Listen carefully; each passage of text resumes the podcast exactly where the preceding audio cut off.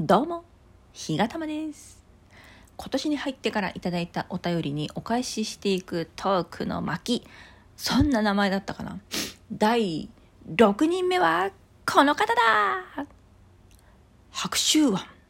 京志郎さんです。拍手。完成。笑い声。はい、失礼しました。えー、京志郎さんからはですね、いろいろとお便りをいただいているのですけれども、えー質問とか、えー非常に個人的なお問い合わせとか、あの、励ましのね、お便りとかが、えー多くて、なかなかあの、こうやって収録トークというか、お返しトークで、えご紹介する機会がなくて残念だったんですけど、えーこの2つはですね、ちょっとご紹介できそうだなと思うので、えー紹介させていただきます。まず一つ目が、えこれライブの後にすぐに送ってくださったお便りなんですね。えーさっきの坂本九の歌は素敵なタイミングだった。どうでもいいけど。って書かれてるんですけど、これはなんか私が確かね、ライブのタイトルがなんか何にでもタイミングってあるよね、みたいなそんな内容で、えーライブをした日があるんですけど、その時に、えーこういう歌があるよって教えてくださったんですよ。でその後すぐにライブ終わった後 YouTube でこのね坂本九さんの「素敵なタイミング」っていう歌を聴きに行きましたとか聞いてみましたすっごく難しい歌なんですけどさすがに坂本九さんはあの軽快にねリズミカルに楽しく歌っておられて本当に歌がうまいなって思いましたなんかその歌そのものが素敵だなっていうよりもその歌唱力にびっくりするっていうかねすっごいなよくあんな難しい歌が歌えるなと思ってびっくりしたそんな歌です。でしかもその YouTube に上がってるその「素敵なタイミング」っていう歌があの日航機のあの墜落事故でね亡くなったあの悲しい事故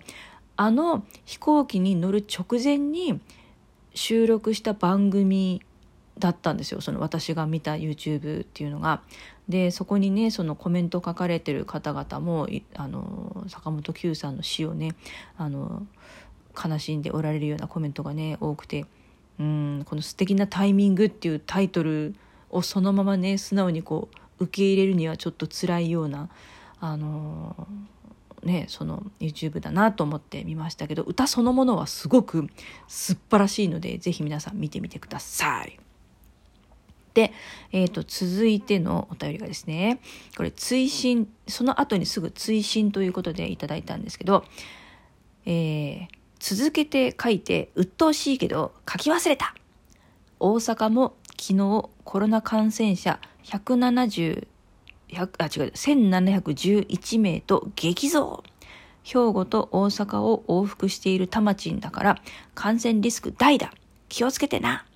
まあ感染するときは感染するからしょうがないけど気をつけて。ということでこれいただいたのが1月のえっとね上旬だったのでもう今はねもっともっと数が増えてますけどそれでもこの時にもう2,000人近いぐらいのね感染者数になっていたので、えー京志郎さんがね私を気遣って送ってくださったお便りなのであります。ライブではあのいつもね何て言うんですかあのあら荒ぶれ馬みたいなねコメントを荒ぶる京志郎みたいな感じでコメントをしてくださるんですけどこうやってねお便りではすっごく優しくって、あの私の体のことを気遣ってくださったりとかあと劇団のねあの公演のことをいろいろ応援してくださったりとかすごく温かいあのお人柄がねにじみ出るようなお便りをいつもいつもいただいております。本当にありがとうございます。あの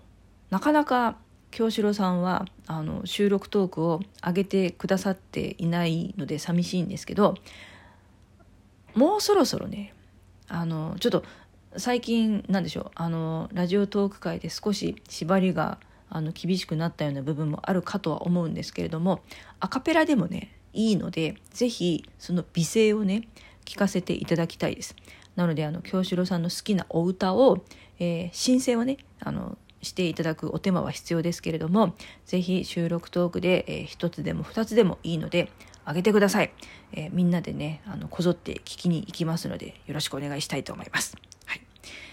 あのー私のこともね気遣ってくださってますけど京志郎さんも非常にねお忙しい毎日だと思いますので、えー、お体にはねくれぐれも気をつけてあのいつまでもねあの若々しくお元気で母言いながらね。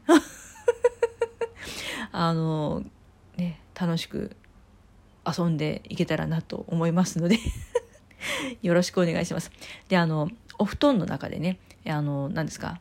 声声で音声変換っていうんですかコメントライブの時のコメントをいつもね音声変換であの上げてくださってるんですけどあのくれぐれも窒息しないようにちゃんとね風風通しのいいような状況で、えー、音声変換をねしていただけたらと思います。